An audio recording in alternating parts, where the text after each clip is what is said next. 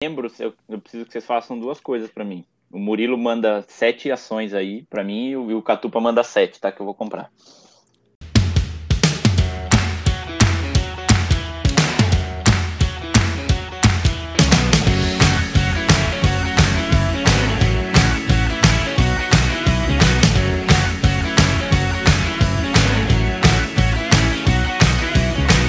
Fala galera, tá começando mais um Sabe o que eu acho? O podcast que há muitas semanas vem trazendo informações para você. E nesse dia, chegando perto do final do ano, aquele momento que você quer parar para dar uma pausa, fazer uma revisão de como foi a sua vida financeira e se planejar para o próximo ano, nós estamos aqui para dar pitacos para vocês sobre finanças. Uh! Bom dia, Murilo! Fala Liceira, fala Felipeira, ouvintes aí, pitaqueiras e pitaqueiras de plantão. Muito bom dia, boa tarde, boa noite para vocês. Boa noite, Felipinho! Boa tarde, meus queridos ouvintes, Aliceira, Muriceira e amigos do Sabe que eu acho. Como vocês estão, hein? Tudo bem? Esse é o Muriceira. Tudo bem. Muriçoca. Muriceira me lembra de Bonacera, que é uma coisa italiana. Olha que legal. Muito Olha bom, que muito bom. vocabulário Hoje te- diversificado. É, meu amigo, você pensa o quê? Hoje teremos uma dinâmica diferente nesse podcast. Quem vai fazer, quem vai nos guiar nesse assunto, nos liderar nesse assunto, é o Felipinho, o famoso Felipe Moreira, o Bira. Ele que, com todo o seu repertório de perguntas, vai nos encurralar, colocando a gente em, em perguntas que vão te ajudar a saber a nossa opinião e vocês vão ouvir o nosso pitaco aí sobre finanças. E Felipinho, o tema não é casamento, hein? abraços aí pra galera. Ah, claro, é mas antes, antes, assim como você, eu quero falar das efemérides da semana, né? Hoje, especialmente, eu não vou Ah. falar o dia que a gente está gravando, né? Mas nessa semana aqui, faz quantos anos aí que a gente proclamou a República, Murilo? Faz a conta aí pra mim, por favor. Ah, cara, faz isso comigo não. Ah, mi- Depois o cara quer falar que faz econometria. Foi em 1889 a proclamação da República. Se você somar 11, já dá 1900, mais 20, então faz 131 anos. Olha que loucura. Que o Brasil é uma república. Muito bom. E sabe o que mais que aconteceu nessa semana, ô Catupa? O quê? O... Foi nessa semana que o Stan Lee, o grande desenhista e produtor da Marvel, morreu. Olha que tristeza. Um abraço aí pro Stan Lee, que hoje mora no céu. Fuji, mano. Mas no também céu. colaborou Olha. aí com todos os Vingadores, Homem-Aranha, toda essa rapaziada aí que a criançada gosta hoje em dia. Rapaziada. Muito bem. Não, não, tem, e tem mais Viu? uma coisa importante.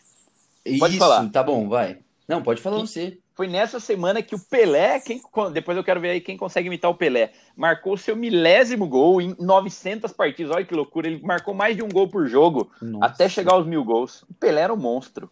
Muito bom. Alguém aí vai fazer a Olha. imitação? Uh-uh. Tá bom. Eu queria falar sobre uma efeméride da criação de um dia lá em 2003, que foi incluída no calendário escolar que acontece, vai acontecer aqui na próxima semana que estamos gravando, que é o Dia da Consciência Negra.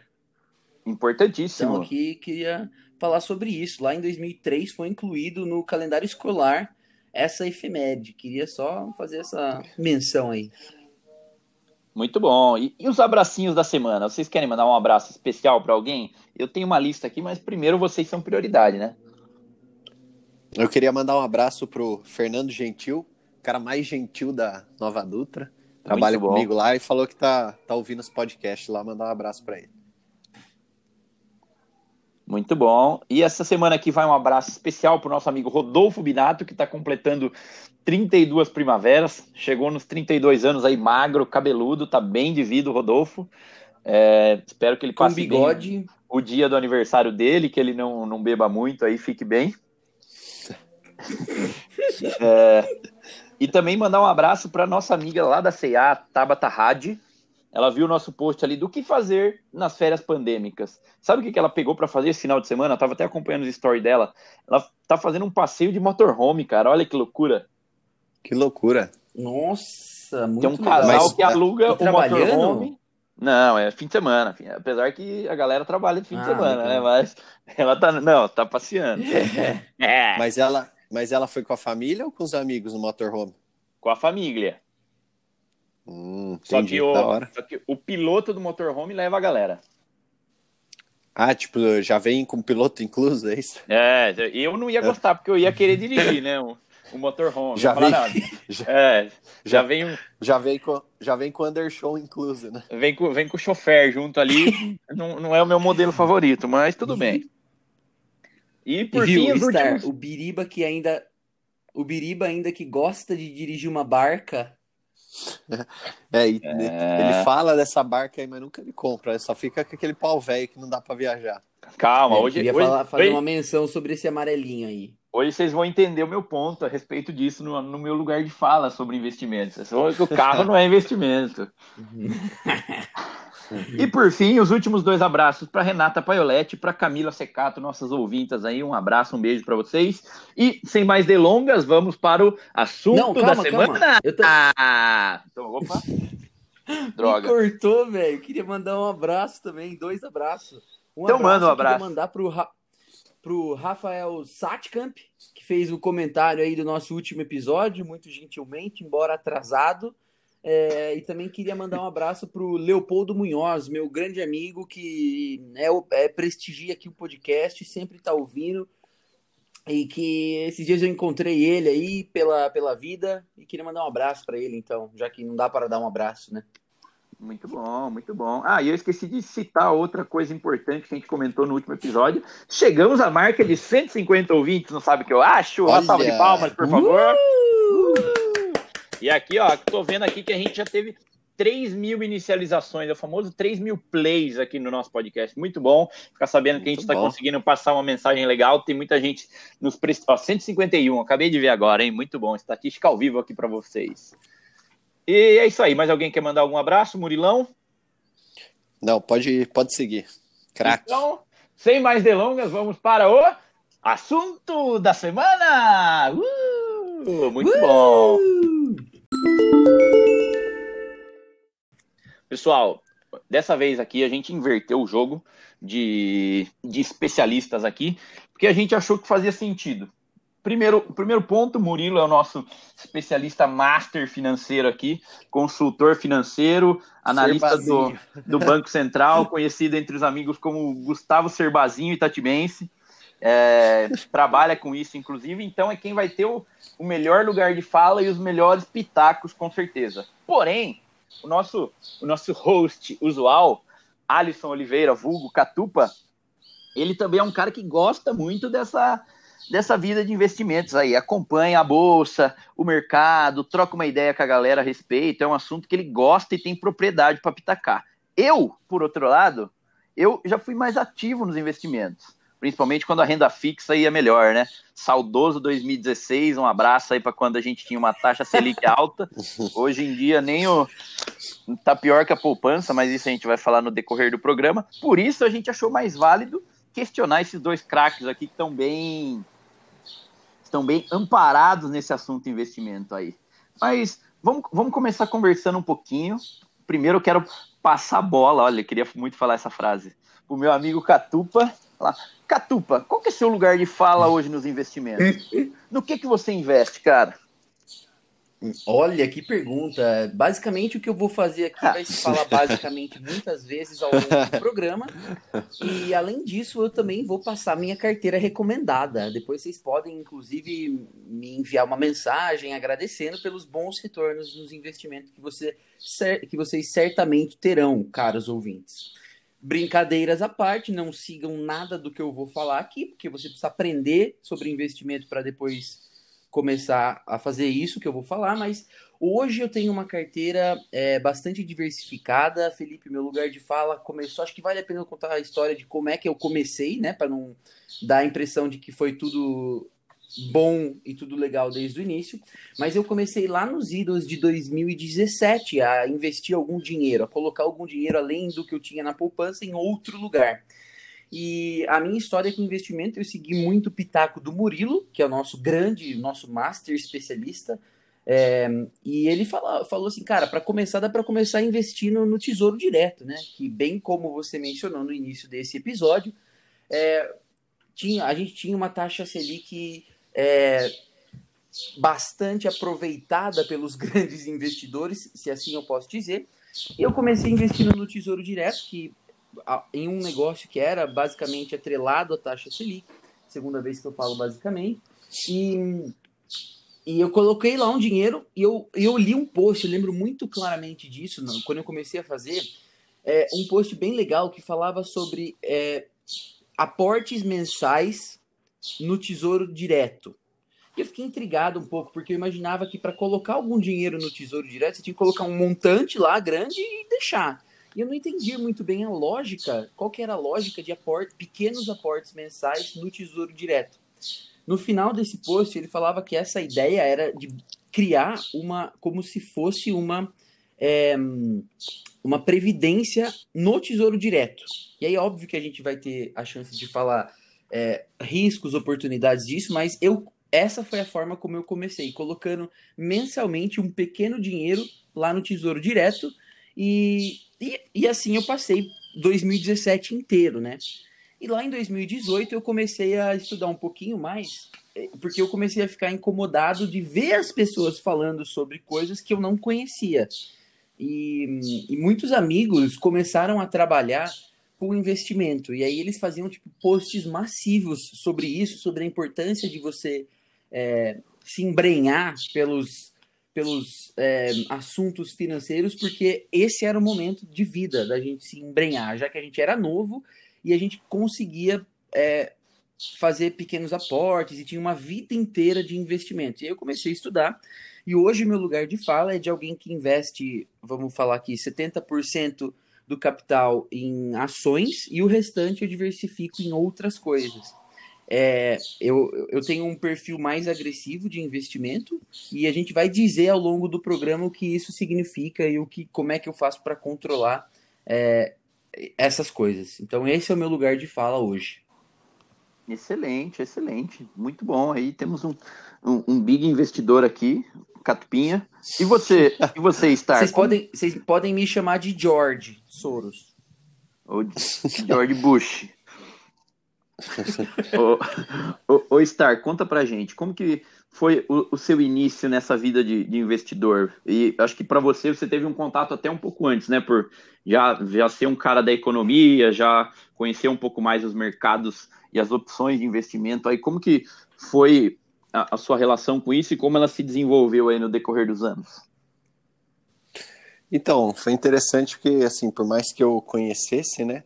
eu não tinha dinheiro para investir, né, enquanto eu estava na faculdade. Então, assim, durante a faculdade, o máximo que eu investia era deixar na poupança ali, porque eu sabia que em menos de um mês, ou no máximo no outro mês, eu já teria que gastar aquele dinheiro. E aí eu, depois, né, que eu saí da faculdade, aí eu entrei no, no trainee lá da CCR, eu comecei a ganhar um, um valor um pouco maior, aí que eu comecei a pensar mais sobre investimentos. E aí, assim, a primeira coisa, cara, foi quando eu fui abrir a conta no banco lá tal, para receber o meu salário tal, a gerente é, me empurrou um pique, aquele pique. é, um abraço para Vitória é, aí, nossa título, amiga do Itaú. Que é o, o título de capitalização, né? Uhum. E aí, assim, cara, o, o PIC é um dos piores investimentos, porque ele não rende nada e você fica com aquela promessa de que ele vai sortear lá, fazer os sorteios mensais lá, mas em termos de rendimento, ele não rende nada. Ele é pior até que a poupança, em alguns casos, né? E aí ela me empurrou, mas na, na época eu pensei assim, olha, eu nunca, eu nunca poupei, nunca fiz esse exercício. E o PIC era uma forma de eu... É, ele debitava automaticamente da conta. Então eu falei, ah, já que eu estou começando agora, né, eu vou, vou começar com o PIC. Então o PIC foi o primeiro investimento que eu comecei a fazer. Aí depois que eu percebi que ele era muito ruim, Aí eu não deixei nem até o final, eu já resgatei ele antes do, do vencimento e aí eu comecei a diversificar um pouco mais. Mas eu acho que assim, o primeiro investimento de fato, né, que eu, que eu fiz foi na, no Tesouro Direto também. Eu comecei a montar minha reserva de emergência e aí a primeira opção que eu escolhi foi o Tesouro Direto, investi lá, apliquei no, no Tesouro Direto E aí, com essa reserva de emergência, né, eu, eu ganhei confiança para ir investindo em coisas um pouco mais é, arriscadas. Então, depois eu comecei a investir em ações, em fundos, é, já investi em COI também, que é uma outra, outra opção de investimento. E aí eu fui diversificando. E aí hoje, assim como o Catupo também, a maior parte da minha carteira é em ações, né? E, e tem uma parte também em renda fixa, que é a minha, minha reserva de emergência. Muito bom, muito bom. Então, pelo que eu estou entendendo aqui, vocês têm um perfil parecido de investimento. Eu acho que vamos tomar um cuidado aqui até para não enviesar os nossos ouvintes aqui, porque eu acho que esse assunto de investimentos, como até o próprio Catupa citou, é um assunto que está muito em alta. Acho que esse ano aqui ainda mais, principalmente com, com as dificuldades trazidas pela pandemia para muita gente. Aí muita gente que não tinha reserva de emergência se viu na, na pindaíba e no perrengue com a, com a falta de, de receita ou com desemprego, demissão, enfim, acho que foi um foi um choque muito grande para muita gente que não se preparou para uma eventualidade como essa aqui. Mas, ó, acho que essa pergunta aqui o Burilão vai conseguir nos ajudar bem. Imagina que eu sou um, um Zé Ruela, nunca li nada sobre investimento, nunca me, me preocupei e deixo meu dinheiro embaixo do colchão ou na poupança, porque é mais seguro, né? Vai que o, o nosso capitão aí congela a poupança e decide roubar o nosso dinheiro. mas, mas, agora eu tô mais, tô menos medroso e falo assim, nossa, agora eu quero começar a investir. Murilão, qual que, eu, que caminho que eu devo seguir? O que, que eu devo fazer? Devo estudar? Devo procurar um consultor financeiro? Já começo investindo em ação, 70% igual faz o Catupa? Qual que é a sua sugestão? É engraçado, né? Porque você pega assim uma pessoa, quando ela vai comprar, sei lá, uma TV ou algum produto de consumo, né? A pessoa vai lá, ela pesquisa, ela compara as marcas, compara preço, vai numa loja, pergunta pro vendedor, né? Faz tudo para fazer a melhor compra. E aí quando é investimento, ela simplesmente delega o gerente do banco ou uma indicação ali que alguém deu. Então, na hora de gastar, as pessoas é, pesquisam bastante, mas na hora de, de, investir, né, que é onde o dinheiro vai trabalhar por você, aí você delega para qualquer pessoa. Então acho que assim a, a, principal fonte, a principal forma seria você aprender mesmo sobre investimentos, aprender a investir, é, saber o que você está investindo. Esse seria o, o meu principal pitaco. Agora, se você não reconhece que não é isso que você quer fazer, você não não tem saco para fazer isso, nem quer conhecer, então que seja pelo menos o acompanhamento de algum profissional, né, alguém especializado, é, um assessor de investimento, algo que tenha mais conhecimento do mercado financeiro do que, do que um gerente que tem um viés ali da comercial, né? Ele precisa bater as metas dele, então ele vai nem sempre ele vai te indicar o melhor para você. Às vezes ele vai indicar uma coisa que é boa para ele, para o banco, para bater a meta dele. Entendi. E, e daí, assim, você ainda consegue fugir do, do famoso pique aí que a, que a nossa amiga gerente Vitória vai te empurrar. Um abraço aí para ela. é, ô Aliceira, mas pensando nesse aspecto aí, beleza. Pra você conseguir começar a investir, você precisa ter, tomar todo esse cuidado aí que o Murilão falou, estudar, é, procurar uma pessoa que te oriente um pouco melhor e e nem tão influenciada pelas metas dela. Mas a, o, o que, que você acha mais importante, Aliceira? Investir o que sobra ou separar o dinheiro antes? O que, que você acha uma abordagem melhor para você conseguir deixar aquela graninha para investir no final ou no começo do mês? Ótima pergunta. É, eu, eu penso que nós, a, a, em especial as pessoas que nas, a geração Y e os millennials, nós inicialmente fomos ensinados a guardar depois de pagar as contas, né? Então, a gente faz lá, quando, em, eu, eu, observo muito isso em algumas pessoas, em, nas pessoas com quem eu converso que ainda não investem. Elas fazem fluxo, a análise de fluxo de caixa delas ou análise de custo de vida delas, colocando assim: ah, eu vou pagar a academia, eu vou pagar é, mensalmente a manicure, eu vou pagar mensalmente o banho do cachorro, eu vou pagar mensalmente, eu já falei da academia, né? Sei lá, o uma outra despesa que eu tenho, o carro e assim por diante. Vai seguindo uma lógica de ir colocando quais são os custos de vida. E aí, óbvio que isso começa com um valor inicial, que pode ser, que são os seus rendimentos, que podem vir de diferentes fontes. Mas, em geral, quando você olha para uma pessoa que ainda não faz investimentos, essa fonte é, primária ou essa fonte majoritária de rendimento é o salário do trabalho. E aí, no final da conta, passa-se passa uma linha e aí sobrou um tanto, né? Sobrou lá os seus, vamos chutar, 300 reais. Esses 300 reais é o que as pessoas geralmente usam para fazer os seus investimentos ou para guardar e falar assim: não, agora eu estou guardando dinheiro realmente. A lógica que eu gosto muito de pensar, é que eu uso para mim e que eu aconselho as pessoas a pensarem, é uma lógica de pagar a si mesmo. O Murilo é, fala muito sobre isso nos vídeos que ele fala. É, e muitos autores e muitas pessoas que estudam sobre investimento falam muito da importância do você se pagar antes de pagar outras pessoas.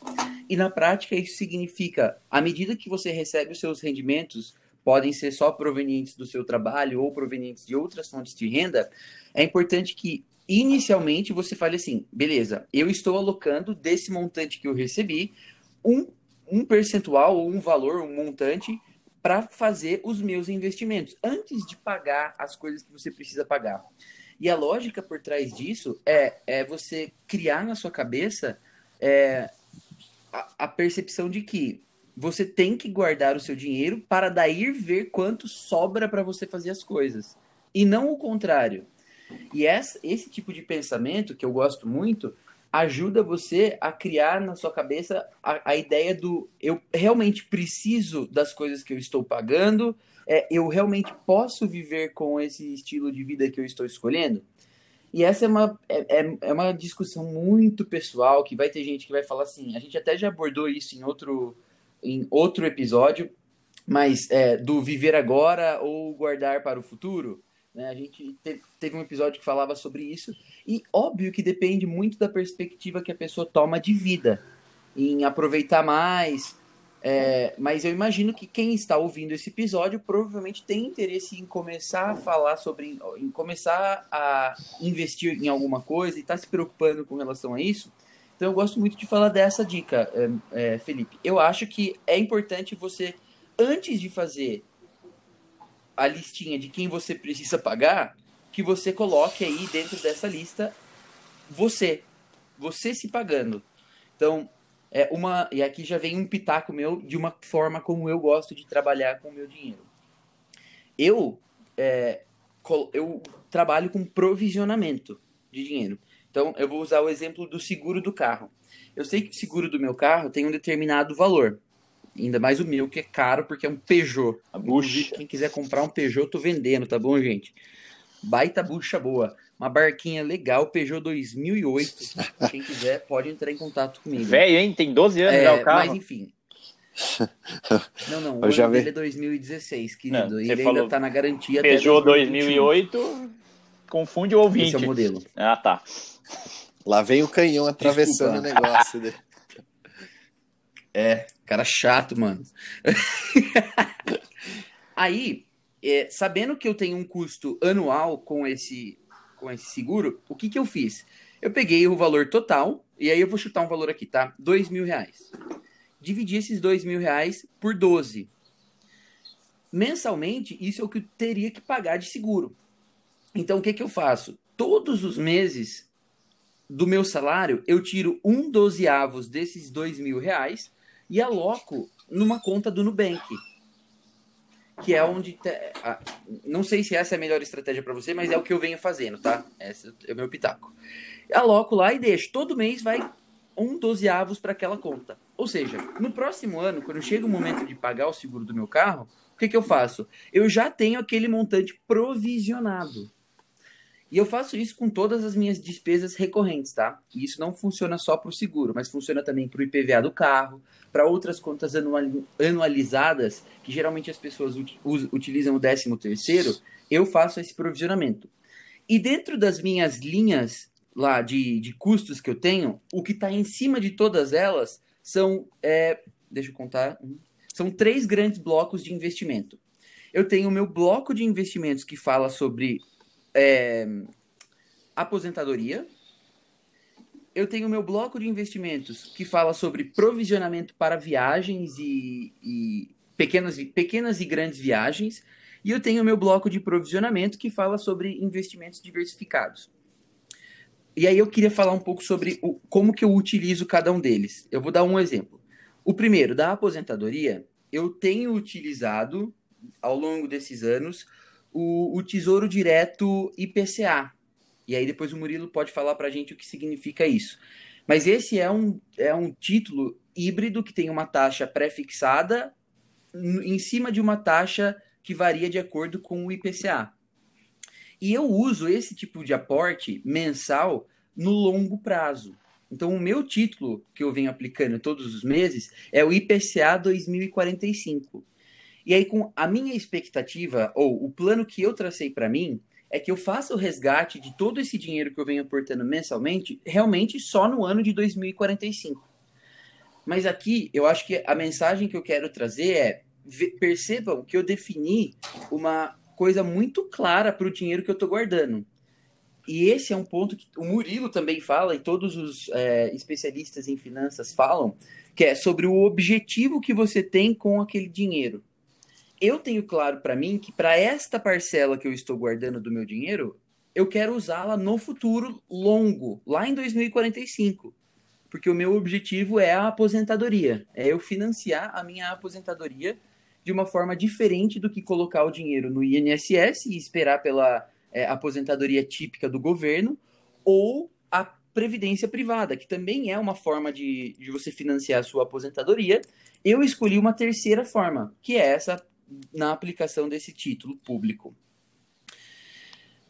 Percebam então que para uma partinha do meu dinheiro, eu já tenho um destino definido. Lá no começo do meu, do, do, meu dia, do meu salário, né? Do momento em que o meu salário cai, eu já sei que aquele, aquele tantinho, aquele percentual vai ser alocado para isso. E assim por diante. Eu faço isso, por exemplo, eu comentei das viagens. É, o dinheiro que eu guardo para as minhas viagens é um dinheiro que não está num título público de tão longo prazo. Ele está em outro lugar.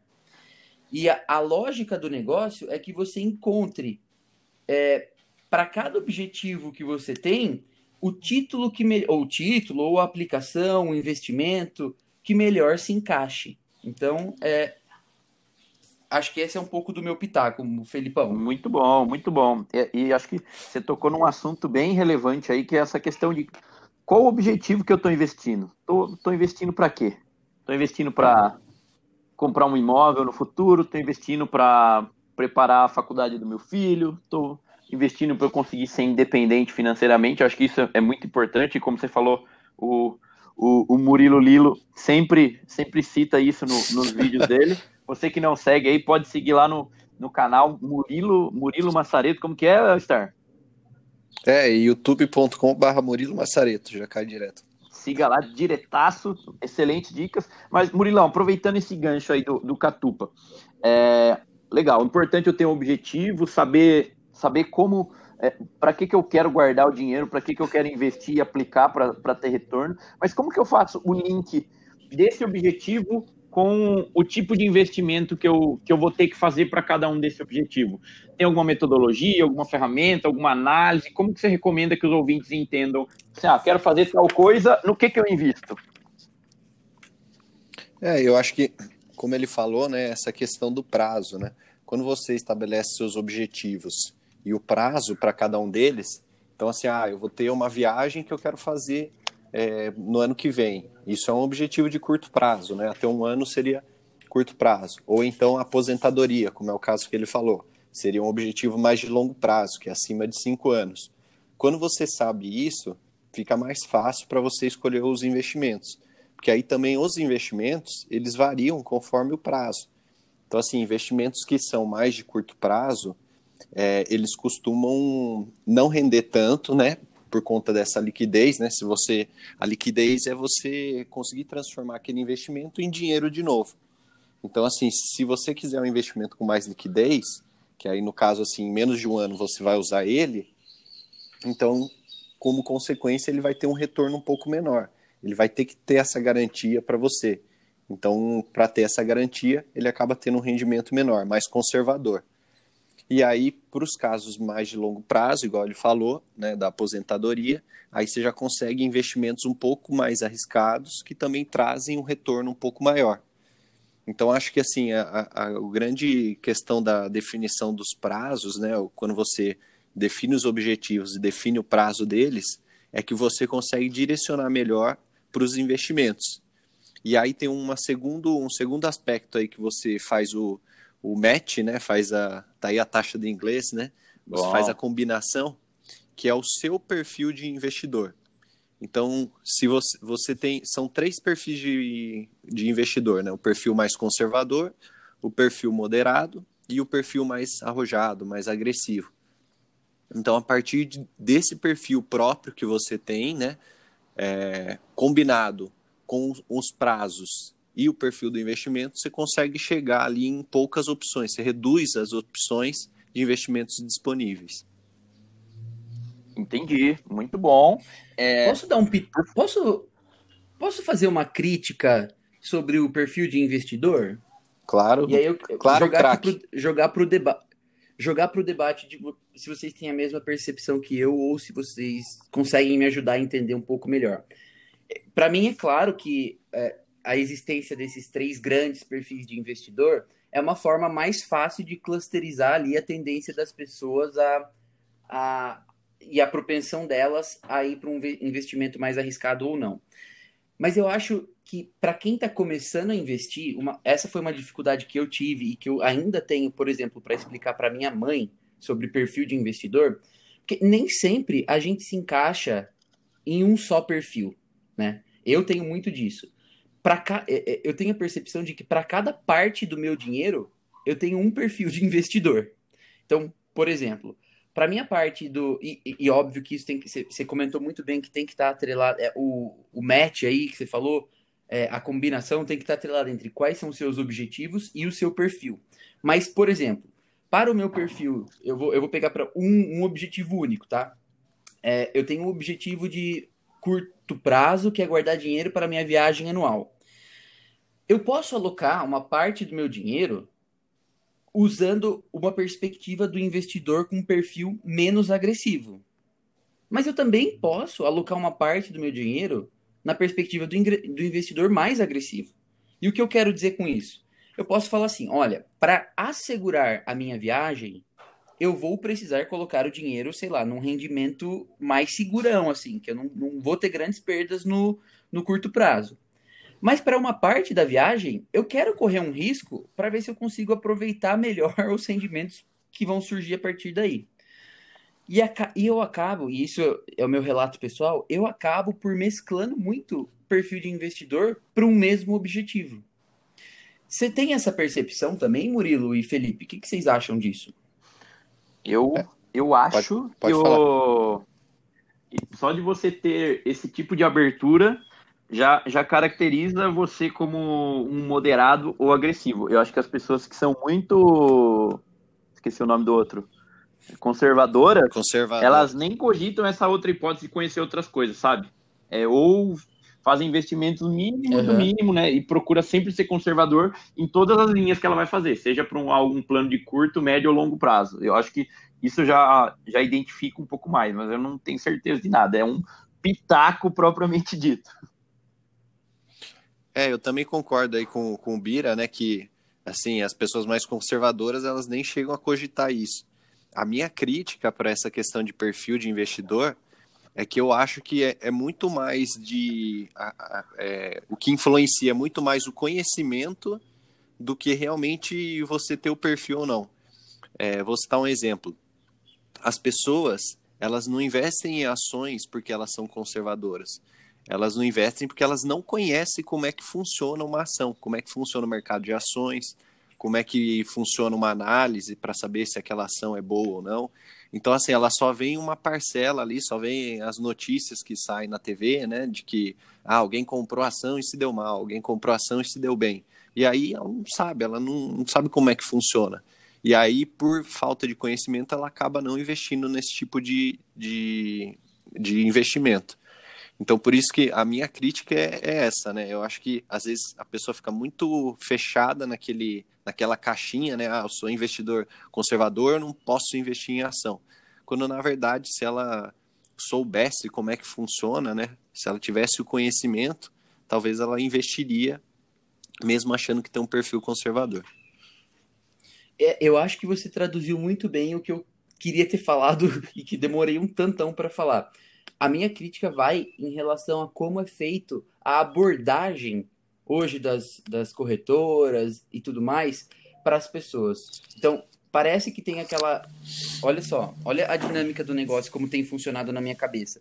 As corretoras vão atrás dos investidores, né? Querem trazer novas pessoas para através dos é, como que é o nome da, de quem trabalha numa corretora? Assessor de investimento. O assessor Ou... de investimento. Aí ele vai lá, faz uma prospecção, capta um novo cliente, beleza, começa a explicar, e aí faz a análise do perfil. E aí, a pessoa que não tem tanto conhecimento e não opta por buscar esse conhecimento, ela acaba se deixando enquadrar em um desses perfis e ali ela fica. Mas por, realmente por não conhecer co como é a dinâmica e o funcionamento dos, da, de investimentos que são classificados em, uma, em um outro perfil de investidor. Como, por exemplo, se a gente falar em ações, vai ser o, per, o perfil mais agressivo, né? É esse o, a forma como as corretoras é, colocam, agrupam. E, e, a minha crítica é realmente, então, na abordagem que isso é colocado diante de um potencial cliente. E no final da conta, o que eu quero dizer para os nossos ouvintes é: se você em algum momento é, se colocou em um desses quadros de perfil de investidor, pare para pensar um pouco se nessa, nessa questão que o Murilo falou, você se enquadra nisso porque você conhece das modalidades de investimento em ações, em fundos de investimento imobiliário e assim por diante, ou porque em algum momento lhe foi dito, seja é, por uma pessoa ou por uma plataforma é, de computador, que você está dentro desse perfil e os melhores investimentos para esse perfil são aqueles. Então, esse é um, esse é um bom ponto para você se questionar é, daqui em diante.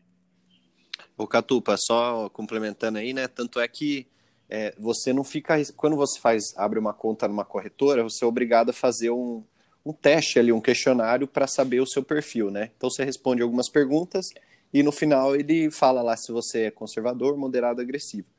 Só que esse teste ele não fica congelado. Então, por exemplo, se daqui seis meses você fizer de novo e, e pelas suas respostas ele identificar que você é conserva é, é passou de conservador para moderado, ele não fica congelado, ele está livre. Então, e até um exemplo pessoal, né? É, eu mesmo comecei investindo em tesouro direto, e aí, assim, eu sabia das ações tal, mas eu tinha um certo receio, não tinha um conhecimento. E aí, então, eu comecei investindo pouco, né? Investi, eu comprei, acho que cerca de 200, 300 ações da, da Gol na época, foi a primeira ação que eu comprei. E aí eu fui acompanhando, tal, vi, vi como funcionava, né? Via, sentia a, a oscilação do preço na pele, né? Ficava acompanhando tal. E aí eu vi como é que funcionava. A partir daquele momento, eu fui aumentando, né? Fui aumentando minha exposição em ações, fui comprando outras, é, comprava, vendia. E aí hoje eu tenho, um, um, na minha carteira, eu tenho um percentual muito mais, é, muito mais abrangente de ações do que no Tesouro Direto, por exemplo. Então, assim, isso é um, um exemplo pessoal de que o, o, meu perfil ele foi mudando ao longo do, do tempo. E por isso que eu acho que quanto mais conhecimento você tem, mais você tende a investir nesses investimentos que são considerados mais agressivos. Muito bom, muito bom. Excelente espetáculo, meus amigos. Eu acho que a gente está conseguindo trilhar um, caminho bacana aqui. Se você, ouvinte, ainda não investe em nada, não sabe por onde começar, já falamos um pouquinho ali que é importante você definir seu objetivo, entender como guardar esse dinheiro, separar antes, provisionar, como nosso amigo Catupa trouxe para a gente aí. Falamos um pouquinho agora também do seu perfil de risco, mas aí chega, chega a hora do vamos ver. Fala assim, agora eu vou investir mesmo, vou botar grana. E mas quais são os tipos de investimentos que a gente tem, Murilo? O, a gente está falando muito da, da, dos investimentos, é, aplicações financeiras. Que vamos falar disso também, mas depois acho importante vocês falarem de outras opções possíveis. Tipo, vou comprar um bezerro novo aí, é um investimento também, não é? Como que vocês enxergam isso, esses tipos de investimentos? Aí, quais caminhos os nossos ouvintes aqui do Sabe o que eu acho tem para trilhar nesse mundo do investimento? Murilo. Ó, começando aí com, com a definição de investimento, eu, eu gosto da definição que tem no livro do, do Robert Kiyosaki, chamado Pai Rico, Pai Pobre, que ele fala que investimento é tudo aquilo que traz dinheiro para o seu bolso. E aí o, o exemplo mais clássico disso é um imóvel, uma casa. Então, imagine uma casa. Se você tiver uma casa do ponto de vista que você mora, né, você compra naquela casa para morar, ela não vai trazer dinheiro para o seu bolso, certo? Porque você vai ter que pagar água, pagar luz, é, fazer manutenção na casa. Isso acaba tirando mais dinheiro do que trazendo para o seu bolso. Então a casa, do ponto de vista quando você mora nela, ela não é considerada investimento. Agora, se você compra uma casa para alugar ela, ou então para ela compra uma casa ali que está um, um, apartamento que está é, na planta, esperando a valorização dele para depois vender aí isso sim é um investimento, porque ele traz dinheiro para o seu bolso. Né? Você investe um certo valor e ele retorna algo maior do que isso. Então, acho que para começar, é, a definição de investimento, acredito que isso é um, uma definição que mais tem a ver. E aí, igual você falou, né? Por exemplo, um bezerro, se for comprar para ele te trazer mais dinheiro, né? Tem gente que compra o bezerro lá é, novinho, espera ele engordar e vende mais caro. Isso também pode ser considerado investimento. E aí, entre as classificações de investimentos, a mais comum é dividir eles em duas classificações, que são investimentos de renda fixa e investimentos de renda variável. Os investimentos de renda fixa, eles têm esse nome porque ao, uh, no momento que você compra, o que você investe nele, você já sabe o quanto que ele vai render ou então é, vai ter já um indicador atrelado a ele é, que você já consegue calcular mais ou menos quanto que será o rendimento até o final. Por isso que ele é chamado de renda fixa. E aí a gente pode dar um exemplo aqui, né? Existem os, é, os títulos do Tesouro Direto. Você tem um título lá que ele já tem uma taxa, é, vamos supor, 5% ao ano. Então você já sabe que até o final do período, se você manter ele até o final, você vai ter 5% ao ano. É uma renda fixa, você sabe que vai receber aquilo. Outro exemplo de renda fixa, né? Às vezes você pega algum investimento que ele está atrelado ao CDI, é, que é um, um, uma taxa do mercado. Então, assim, você ele, o investimento está rendendo 100% CDI. Então, assim, por mais que o CDI varie, você sabe que até o final do rendimento, até o final do investimento, ele vai render os 100% CDI. Já os investimentos de renda variável, que aí entram as ações, por exemplo, você não tem essa certeza.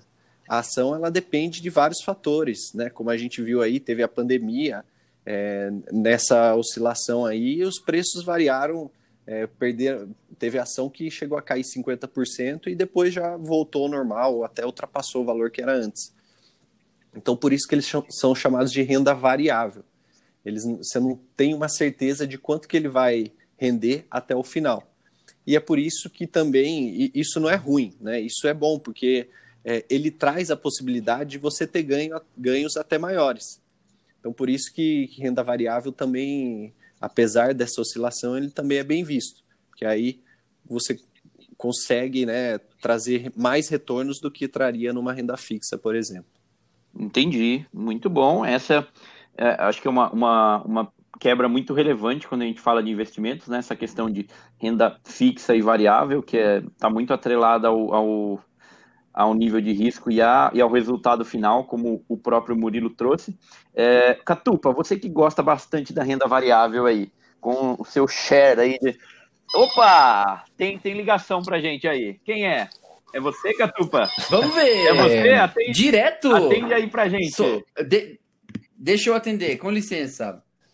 Alô? Oi, aqui é, é, é, da, é do Itaú. Eu gostaria de falar com o Alisson. Oi, sou eu, pode falar. Alisson, queria falar para você. Eu vi que você tem um, um, valor parado na conta aí, tem uma oportunidade sensacional para te mostrar. Você está interessado em ouvir? Tem uns minutinhos? Pode dizer. Cara, eu tenho uma carteira recomendada aqui de renda variável que para você com, com base na análise de risco do seu perfil, que a gente viu anteriormente, né? Você que é um cara mais agressivo aí, essa é uma carteira muito boa. E, e, e melhor de tudo, você não precisa nem se preocupar em olhar quais são a, as empresas, quais são as ações aqui. Eu acho que por ser uma carteira muito bem recomendada aqui pelo, pelo Itaú, acho que você, você já poderia aderir, que eu acho que você vai ter sucesso no longo prazo. O que, que você acha disso? Ah, legal. Qual é a taxa de administração cobrada por vocês para montar e gerenciar essa carteira? É, veja bem, é, a taxa de administração que a gente cobra é de 1% ao mês, mas é, o, o, retorno dela é muito bom, senhor Alisson. Acho que mesmo com essa taxa Não. um pouco mais elevada aí, acho que faz todo sentido para você esse número, sabe? Não, legal. Acho que 1% está dentro do, do, que eu, do que eu posso pagar realmente. Vem aqui, vocês cobram taxa de performance caso essa carteira performance performe acima de um determinado indicador? Ah, eu acho que sim, porque é justo, né? Nós aqui como banco, a gente quer sempre morder uma fatia maior. Caros ouvintes, essa encenação foi um exemplo prático de perguntas que você tem que fazer sempre que alguém vier com uma carteira recomendada tá? Ou com um, fundo, é, fundo de investimento, que é uma, uma opção aí do que o Murilo contou sobre a renda variável, os fundos de investimento entram como, como renda variável, né? Porque o que significa um fundo de investimento? Significa que existe um grupo de profissionais, geralmente muito bem qualificados, para escolher ações de empresas, ou, ou não só de empresas, né? Não só ações mas papéis, investimentos que juntos, casados ali num agrupamento, formem e tenham um determinado objetivo. Esses objetivos, em geral, são expressos em rentabilidade para o investidor. Então, é, a expectativa, quando um investidor olha para um fundo de investimento, é que se estabeleça um indicador, e aí um exemplo desse indicador pode ser: ah, eu quero o IPCA mais tanto. Estou é, dando um exemplo esdrúxulo. O, o Star vai me corrigindo e vai contemplando aí mais coisas dentro dessa análise que eu estou fazendo. Posso dar, Mas dar estabelecido. Então? Só antes. Vai, vai. É, dessa conversa que vocês fizeram, só fazer uma, uns pitacos aí. Primeiro que assim, quando você tem uma carteira recomendada de ações, é, geralmente assim as empresas elas disponibilizam essa carteira recomendada e você investe por conta e risco. Então não teria uma taxa ah, de administração ou taxa de performance em cima disso. A taxa de administração e taxa de performance, ela se dá nos fundos de investimento. Então, por exemplo, se tiver o fundo de investimento em ações, né, que é um dos tipos de fundo de investimento, e aí é, ele vai ter uma taxa de administração, que é um, uma taxa que é cobrada ali para remunerar ali os gestores, as pessoas que estão cuidando daqueles investimentos que estão dentro daquele fundo. E a taxa de performance é o seguinte: é, nesse exemplo aí, né, dando um exemplo que é um fundo de investimento em ações, você vai ter um, é, um a gente chama de benchmark, né, que é usando a taxa de inglês aí, que é assim, é um índice de referência. Geralmente para carteiras de ações é o Ibovespa, né, que é o, o índice da nossa bolsa, da bolsa brasileira. Então, a taxa de performance ela funciona da seguinte forma: se o fundo de investimentos, a carteira do fundo de investimento, ela performar acima, ela tiver uma rentabilidade acima do Ibovespa, aí você paga um percentual como se fosse um bônus ali para o gestor. Isso, de certa forma, ele tende a ter um aspecto positivo, né? Porque, assim, se o cara está recebendo bônus, é porque ele te entregou um bom trabalho e te deu um bom rendimento né? mas a gente tem que tomar cuidado também para não ser uma taxa muito abusiva. Então, só fazendo aí alguns uns pitacos aí né, que vocês falaram. Muito bom. Mas. Não, ótimo. Como, mas como que eu faço para identificar se é uma taxa abusiva? Olha, de taxa de administração. Porque acho que esse é o grande. É, de, de taxa de uhum. administração, uhum. é, costuma-se ter em média ali que abaixo de 2% é considerado uma boa taxa. Acima de 2% já é uma taxa um pouco, um, pouco abusiva. É claro que, a depender do fundo, se for, por exemplo, um fundo de ações que seja bem agressivo, que traga uma rentabilidade excelente, pode ser que ele cobre uma taxa maior. Então, assim, se você encontrar um fundo com uma taxa maior de 2%, faça, além dessa análise, faça também da rentabilidade do fundo. É um fundo que está tá tendo uma boa performance, né, uma performance muito acima do mercado. Ah, então beleza, então vale a pena pagar um pouquinho a mais. Mas se não, né, se for um, por exemplo, um, fundo de renda fixa, que ele vai render aí pouca coisa, né? Hoje em dia com a taxa Selic a, a 2%, ele vai render muito pouco, vai render bem próximo disso. E aí você cobra uma taxa de 2%, então praticamente não vai render nada, né? Então por isso que se for um fundo de renda fixa, algo que renda pouco, quanto menor a taxa de administração, melhor. Não sei se ficou claro. Mas olha só, não, ficou claro, ficou claro, mas é, você falou assim, ah, você, dois pontos eu tenho sobre a sua fala. Uhum. No final das contas, um fundo de investimento é uma carteira recomendada. Não, então, porque assim, a carteira. Eu, eu entendo, eu entendo que o nome dado a isso é diferente e diferencia quando você pode cobrar ou não por aquela recomendação. Mas quando se monta um fundo, você escolhe alguns ativos para fazerem parte daquele fundo. Os gestores né, do, do, do, fundo e os analistas ficam analisando qual é a melhor combinação para ter naquele fundo, certo? Uhum. Ou seja, eles estão recomendando ativos para fazerem parte disso. É, é, é porque assim Isso... o nome é, é só para porque assim, o nome carteira recomendada, ele supõe assim, que você está recomendando aquela carteira para os investidores investi investirem. Então, por isso você tem a carteira recomendada da corretora, ou de, de alguns bancos, ou de alguns analistas. Agora, no fundo, não faz sentido, porque ele mesmo que já vai fazer, ele não precisa recomendar para você, ele mesmo, o gestor mesmo, já vai investir por você. Então, assim, é uma carteira de fato, mas não, o, o, nome recomendado não é o mais apropriado, porque ele não precisa recomendar hum. para ninguém, ele mesmo já vai lá e já investe por você, entendeu? Entendi. Não, legal, bom ponto. Entendi. Mas... O segundo aspecto do que você falou, o segundo aspecto do que você falou é, ah, se, se um determinado fundo ele está performando melhor do que a média do mercado, vale a pena talvez eu pagar uma taxa de administração maior. Uhum. Mas eu já não estaria contemplando a remuneração adicional pela performance na taxa de performance?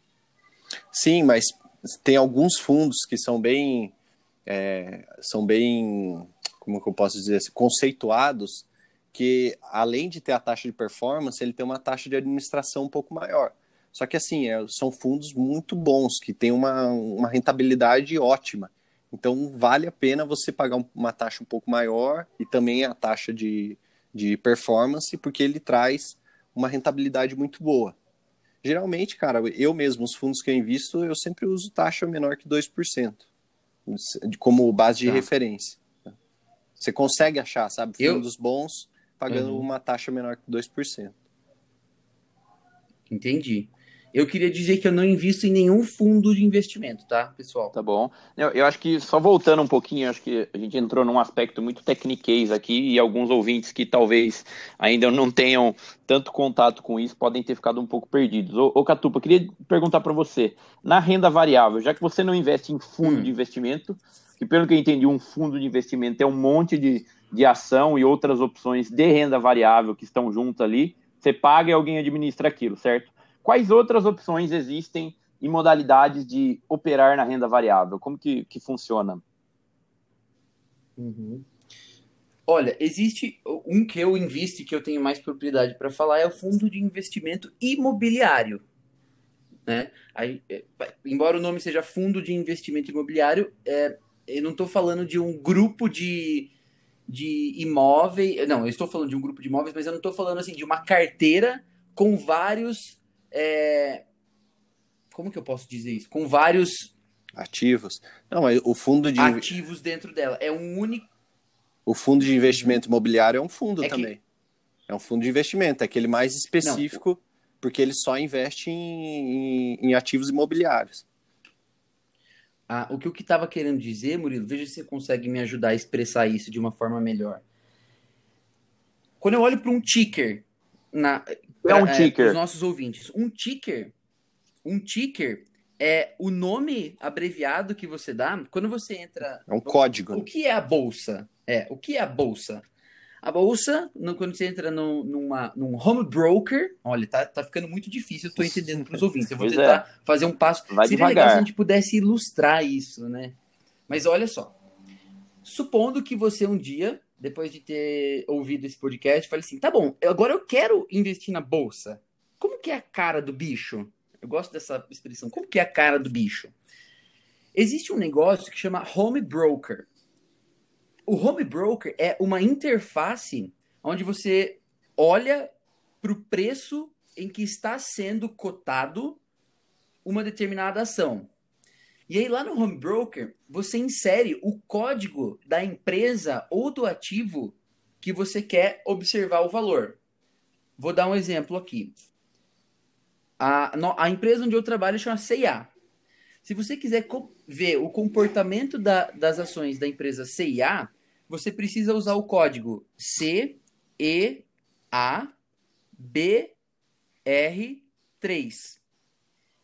Com esse código, você consegue acompanhar as ações da empresa CIA. E assim por diante. Vamos pensar na Petrobras, que é onde muita gente fala, né? Que é uma ação, nossa, não sei o que, super longa. Vamos lá. Petrobras, P, T. É, é que aqui eu posso falar do- das diferenças entre 3 e 4, Murilo, mas eu não vou entrar nisso ainda, tá? Qual que é o código da Petrobras mesmo? É PTRB? É só Não, é só PTR e o número. 3 ou 4. O Da CIA É, também. né, que PTR3? acho que você tá- É que eu falei CIABR. É. É CIAB3 ou CIAB4. Não tem, o B, tem cara. quatro letras. É só quatro, Tem. é só quatro letras. O, o código o ticker, né, que é o código da ação, é uma é tipo assim, uma, uma forma de abreviar e você saber de forma fácil e organizada as ações. Então, cada ação É, ele tem Eu esse falei o código. R. Você falou o R. Eu falei o R a mais, é CIAB3. Ah, beleza. Então, porque É, são, e são o sempre e quatro P- letras e um número. Né? Isso, beleza. Esse código é o que identifica. E aí, na hora que você. O que eu tava querendo dizer sobre o. A gente misturou muito os assuntos porque a gente explicou sobre o que é o home broker e o que são esses stickers, que são os códigos das empresas, mas o que eu tava querendo dizer sobre o fundo de investimento imobiliário é que na hora que eu olho para o ticker de um fundo de investimento imobiliário, eu estou olhando para uma coisa. Ao passo que no fundo de investimento, provavelmente eu vou ter vários tickers, certo? Certo? Sim, pode ser. Se ele for de. Vários códigos. Se ele for de vários ativos, né? Se tiver vários ativos. Então, ao- na, na ótica do fundo de inves- investimento imobiliário, embora você possa ter vários ativos compondo aquele fundo, você vai olhar para um código desses que a gente estava falando para medir a performance dele. Vamos pegar um exemplo de shopping center. Existe um fundo de investimento imobiliário que investe em prédios, em locações imobiliárias de shopping centers. O que, que o gestor desse fundo vai fazer? Ele vai pegar lá um shopping em São Paulo, um shopping em Minas Gerais, o prédio de um shopping lá em Salvador e um no Sul, supondo que o cara escolha quatro diferentes imóveis para compor este fundo imobiliário. Todos esses imóveis, eles vão estar dentro de um guarda-chuva, que vai, vai ser chamado pelo, pelo código ABCD3, supondo. E aí você, que não é tão qualificado para olhar para imóveis e determinar valor e determinar quanto pode ser cobrado por um aluguel de- do imóvel, fica mais fácil você olhar para a performance que este código tem do que olhar para quatro shoppings diferentes. Então, o fundo de investimento imobiliário, embora seja um fundo, ele não necessariamente precisa ter vários imóveis dentro dele. E uma, coisa, uma prerrogativa importante é que ele tenha um código pelo qual você consegue acompanhar a performance da gestão daqueles imóveis ou daquele imóvel que está compondo o fundo. Então, Felipe, respondendo a sua pergunta, uma alternativa às ações que a gente citou bastante e aos fundos de investimento tem os fundos de investimento imobiliário, Muito que bom. são que é isso que eu acabei de descrever, entendeu? Entendi. O, o Catu, E- é, só, Aham. não, só para deixar claro que é, existem os fundos de investimento E aí, dentro, abaixo dos fundos de investimento, você tem fundos de investimento em ações, fundos de renda fixa, ah. fundos multimercados e os fundos é, de investimento imobiliário, que aí é um, um fundo Perfeito. específico. E, então, assim, você também consegue acompanhar a, a performance dos, de outros fundos. Uhum. Só tem essa pequena diferença que o fundo imobiliário ele é listado na bolsa. Então ele vai ter um ticker lá. Ah, boa. E só mais uma correção também, os tickers de os códigos, né, de fundos imobiliários, o final dele é sempre 11. Então são quatro letras e 11 hum, no final. Boa. Então você consegue boa. acompanhar também, mas é só, só essa pequena diferença. Muito bom. Ô, ô, ô Murilo. Ô, Murilo. Deixa eu perguntar uma coisa que eu fiquei em dúvida. Cuidado Aí, com o técnico. Por que que os fundos por que, que os fundos de investimento imobiliário não sei se você sabe responder essa, mas eles estão listados na bolsa e os, os outros fundos não. É, porque ele é um, um fundo, um tipo de fundo bem particular. Então eles funcionam bem semelhantes ao que são as ações de empresas, né? Você tem uma. Aí eu acho que vai entrar muito no Technicase, mas vou tentar resumir de forma rápida aqui. É, quando você vai criar um fundo imobiliário, você tem que avisar o mercado, aí você faz uma oferta inicial da, das cotas daquele fundo. Então você chega lá e fala assim: olha, eu vou lançar o fundo de imobiliário que vai investir em shoppings em Itatiba. Como se tivesse muito shopping aqui, né? E aí você define uma data para estrear lá na bolsa. Os investidores que estão interessados, eles fazem uma primeira compra de, dessas cotas e aí, com o dinheiro que é arrecadado dessas cotas, eles compram lá os, os shoppings ou os, os ativos que forem a escolha do fundo. E aí, num segundo momento, aqueles, aquelas, aqueles investidores que compraram as cotas no primeiro momento, eles conseguem negociar aquela, a, aquela cota na bolsa de valores. Então, assim, eu consigo vender a minha cota que eu comprei para o Bira, por exemplo, por um preço que pode estar maior ou menor é, do que eu comprei no momento em que foi lançado o fundo. Essa é a grande diferença hum. do. Por isso que ele. E, seja, e aí, isso é feito através da Bolsa de Valores.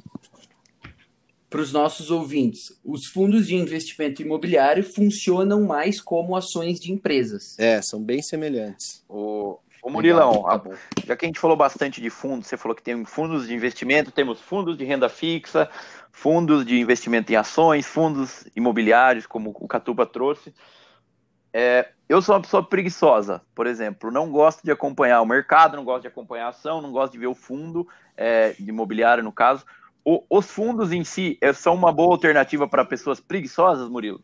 Que não querem e não gostam Sim, de acompanhar o mercado? Com certeza. Não só preguiçosas, mas também para aquelas pessoas que querem começar com pouco risco.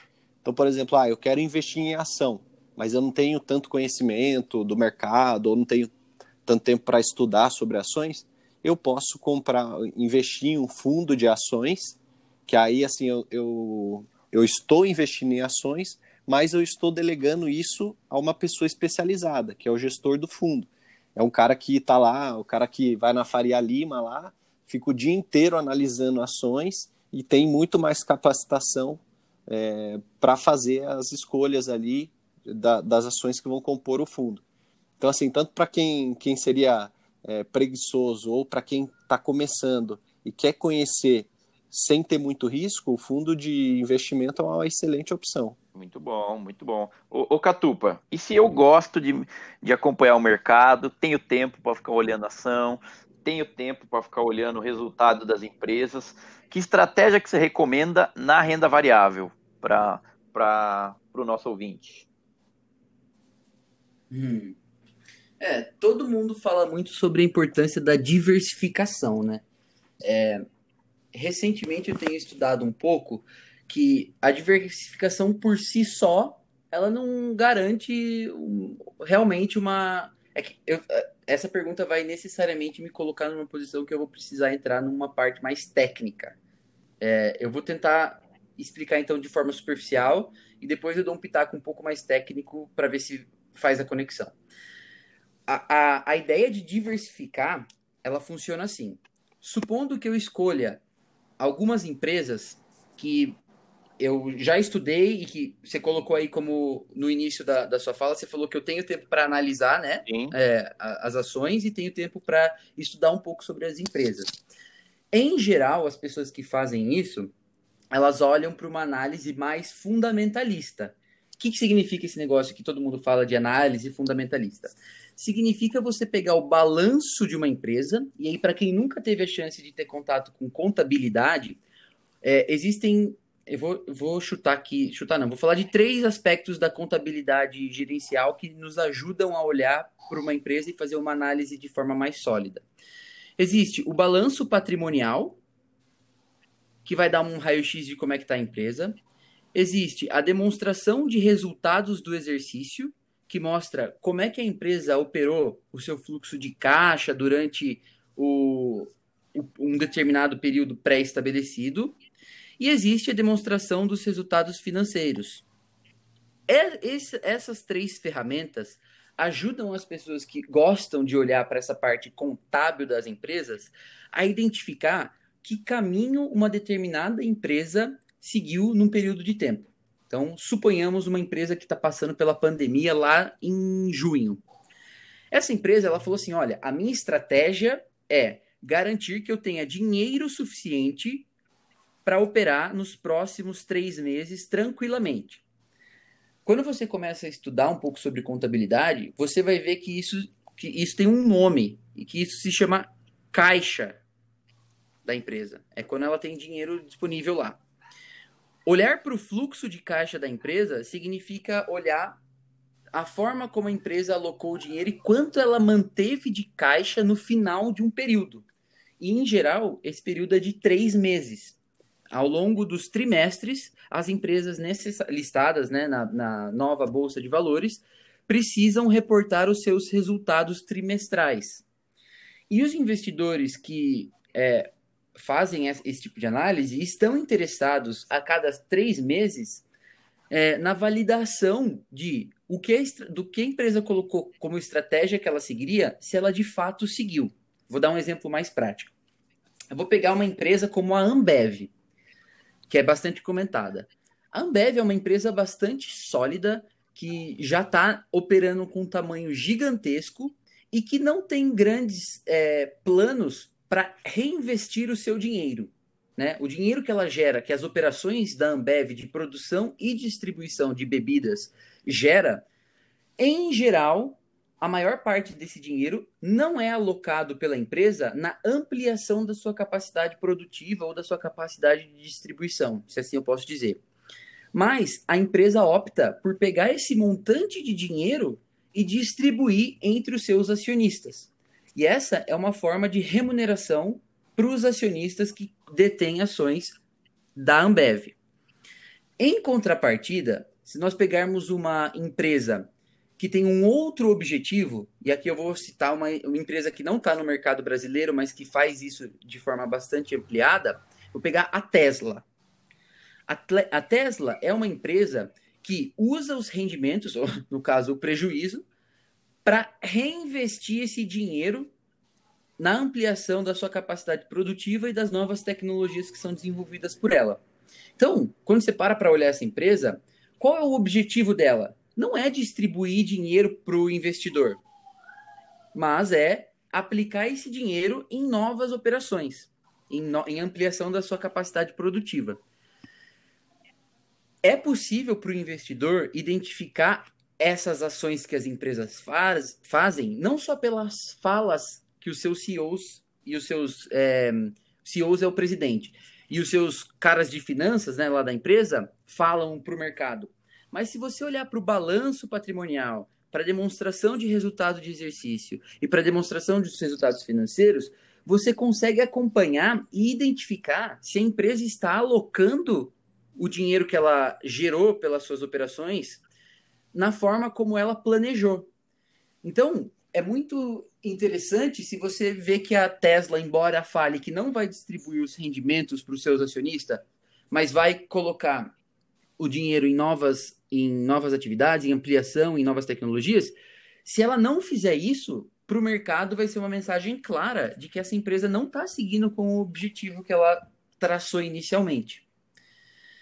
Então, é, tá, a, a, sua pergunta foi sobre como, é, como acompanhar e qual é a minha recomendação. Se você já tem alguma familiaridade com essa coisa do balanço patrimonial, com a contabilidade, é importante que você faça um exercício para te ajudar a olhar para uma empresa olhando para os indicadores que ela vai te mostrar a cada três meses. Então, isso é um pouco do que eu faço. Óbvio que eu não faço com todas as ações. E, e aí a gente entrou na parte do porquê, de como acompanhar, e, e eu falei da diversificação do risco, né? Da, de diversificar os seus investimentos. Na minha concepção, eu gosto de ter na minha carteira empresas. E o que significa diversificar o risco? Eu preciso falar sobre isso, desculpa. Diversificar o risco significa você investir em, em empresas que, em geral, estão em setores diferentes. Assim, de forma muito simplificada e só para explicar o, o, conceito de diversificação. A gente citou a nossa empresa aqui, a C&A Modas. É, o ramo em que a C&A opera é o ramo de varejo de moda. Então, em geral, quando acontece alguma coisa muito grande no varejo de moda, todas as empresas que participam desse segmento, elas vão ter algum tipo de, de sofrência ou de, de como é? Algum benefício. Por isso, vale a pena você olhar para uma empresa, quando você quer montar a sua carteira de investimentos, para empresas que sejam meio que opostas à CIA, ao varejo de moda. Eu vou citar um exemplo mega esdrúxulo aqui, tá? Mas por que não investir numa empresa de construção civil? Perceba a, que elas operam em mercados bastante diferentes.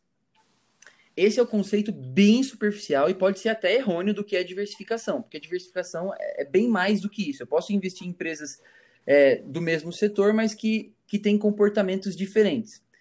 Em geral, quando você tenta fazer isso, o que você está procurando fazer é se prevenir caso exista alguma movimentação de mercado no sentido de um determinado segmento tá pior do que o outro, uma coisa vai compensar a outra.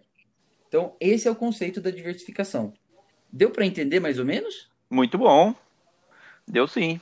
Então, importante diversificar, e acho que a gente falou pouco também sobre a, a renda fixa, né? A gente tem vocês citaram bastante a questão do, do tesouro direto, mas para os investidores iniciantes que estão montando a sua reserva de emergência, não sabem exatamente onde colocar, o que mais que é considerado renda fixa além do tesouro direto, Murilão?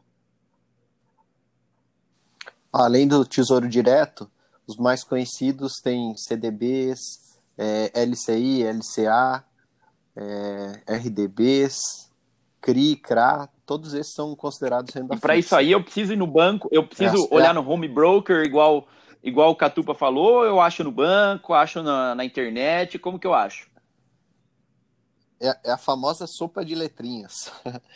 Não, cara, você consegue fazer, você consegue fazer de casa, né? É, o home broker ele é específico para bolsa de valores, operações na bolsa de valores. Essas de renda fixa, elas não entram na bolsa de valores. Então você não precisa entrar no home broker, mas você pode apenas entrando no site da corretora, você já consegue fazer esse investimento, ou até dependendo, por exemplo, é, no caso dos CDBs, eu, por exemplo, tenho um, um, um, CDB que eu invisto, que é no Banco Itaú, que pelo próprio aplicativo, né, que eu acesso a minha conta, eu consigo investir nele, que é um CDB ali que é, tem uma liquidez diária tal, eu consigo, eu deixo um dinheirinho ali que eu vou usar num curtíssimo prazo, eu deixo investido ali. Então, assim, eu não preciso nem falar com o gerente, nem entrar em corretora, nada. Pelo próprio aplicativo do Itaú já consigo investir. Ou então, para aqueles que não têm muito, muita aptidão com essa parte tecnológica, você pode também, é, se for caso né, do gerente, né, você pode ligar para o caso do gerente e pedir para investir nesses, nessas aplicações de renda fixa. Ou gerente ou um assessor de investimento, se for uma corretora. Muito bom, muito bom. Meus amigos, eu acho que a gente conseguiu falar bastante aqui, como até estava trocando figurinhas com o Murilo antes aqui. O tema é muito amplo, até para a gente definir o, o nosso roteirinho aqui foi. A gente teve que fazer algumas escolhas. Porém, esse episódio não estaria completo se a gente não tivesse um pitaco especial. E nesse pitaco especial, o que, que a gente vai trazer para vocês, ouvintes? É como ganhar muito dinheiro em pouco tempo. Por isso, Catupa, solta a sua vinheta aí pra gente. Chegou o Pitaco da Especialista!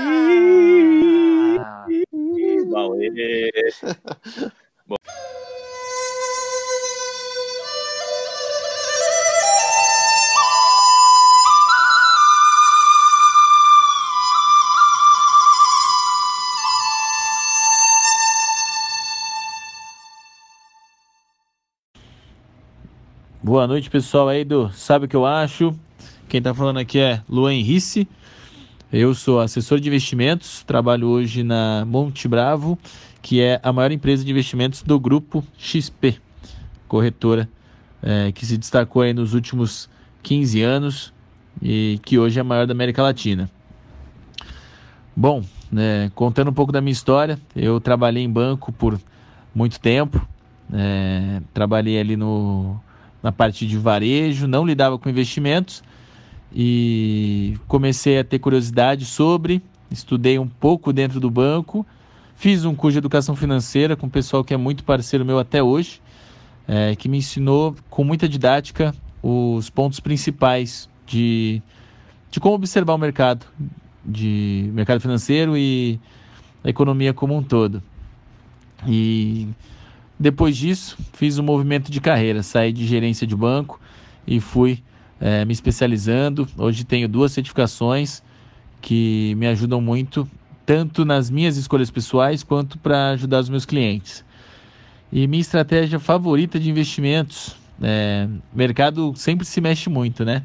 Mas importante é ter uh, separar os ovos em várias cestas. Então diversificação sempre é, e não deixar aquela angústia, até mesmo às vezes momento de ganância, de tentar ir nesses investimentos que aparecem nas manchetes de megalomânicas, não sei nem se é essa palavra, megalomanias de rentabilidades aí.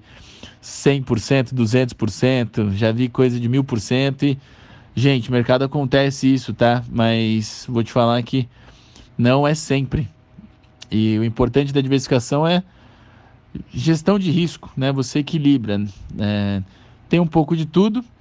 Você vai construindo o portfólio de uma maneira mais tranquila. Quando eu falo portfólio, entendam que eu, é, é a construção de uma casa. Você começa primeiro pelo, pela estrutura, pelos pilares, e aí sim você vai na, nas outras etapas. Então é importante sempre conhecimento. Se tem uma Dica que eu posso dar para vocês é invistam em conhecer e entender e calma. Toda grande caminhada começa com o primeiro passo e o importante é sempre fazer aos poucos. Completar a estratégia é a disciplina sempre acaba superando rentabilidade. Se elas estiverem juntas, ótimo, mas sempre coordenar aquela organização financeira, que no Brasil a gente sabe que é difícil, culturalmente não temos isso, mas trabalhando isso com disciplina e aí com a soma da rentabilidade podemos desenhar projetos interessantíssimos. E aí vem, o pessoal me mandou a pergunta aqui, né? Ganhar muito pouco tempo, mito ou verdade? É, como eu falei, né? Existem rentabilidades grandes? Sim, mas ninguém enriquece da noite para o dia, pessoal. Sempre tem é, um ponto de atenção nisso tudo. Então tomem cuidado com essas ofertas, essas coisas de 1% ao dia. Fujam disso. Fujam de é, garantias de rentabilidade, projetos é, e propostas que fogem da realidade. Diversificação, volta no ponto, sempre nisso. E aí, gente, é, fica aqui o convite para vocês conhecerem um pouco mais do nosso trabalho. É, espero ter contribuído aí com algumas informações. O mercado, repetindo, vou aproveitar esses uns 20 segundos aqui para falar. O mercado muda muito, mas é importante a gente sempre conhecer. Porque todo mundo fala, ah, tenho medo, tenho medo, é, é arriscado. Risco está naquilo que a gente não conhece. E sempre dê pequenos passos. Eu acho que tem oportunidade para todo mundo e dá para fazer de tudo um pouco. Mas escolham a melhor é, maneira de fazer isso, que é de acordo com o seu comportamento financeiro. O pessoal fala muito de perfil, mas entenda que, bom, né, qual que é o seu objetivo de curto, médio e longo prazo para você fazer suas escolhas. E busque informação, busque assessoria. Quem quiser conhecer um pouco mais do meu trabalho, meu Instagram vai estar tá aí disponível para vocês. É, fico à disposição para conversar é, e, e ajudá-los aí a entender um pouco mais de tudo que o mercado tem a oferecer. Grande abraço, obrigado o convite, Catupa, Biriba e Star. Fiquem bem aí, contem comigo. Um abração.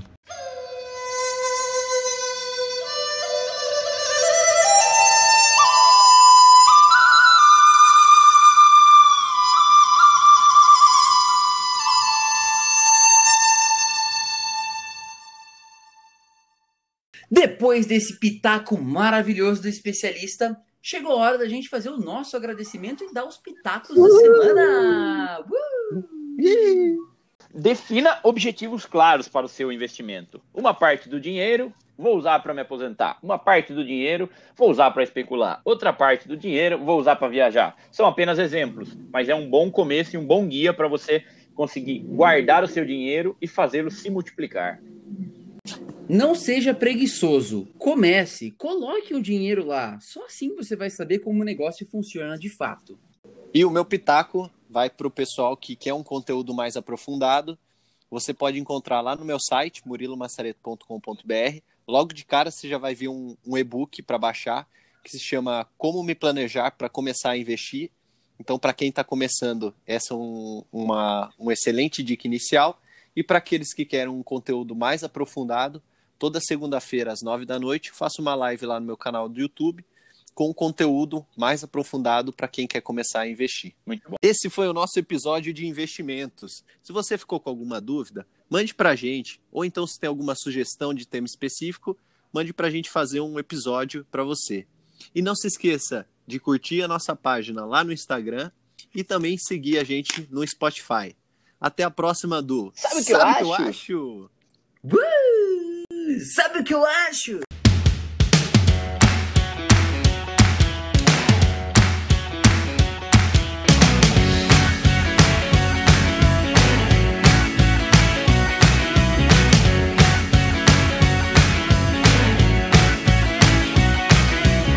Bom, meus amigos, muito bom.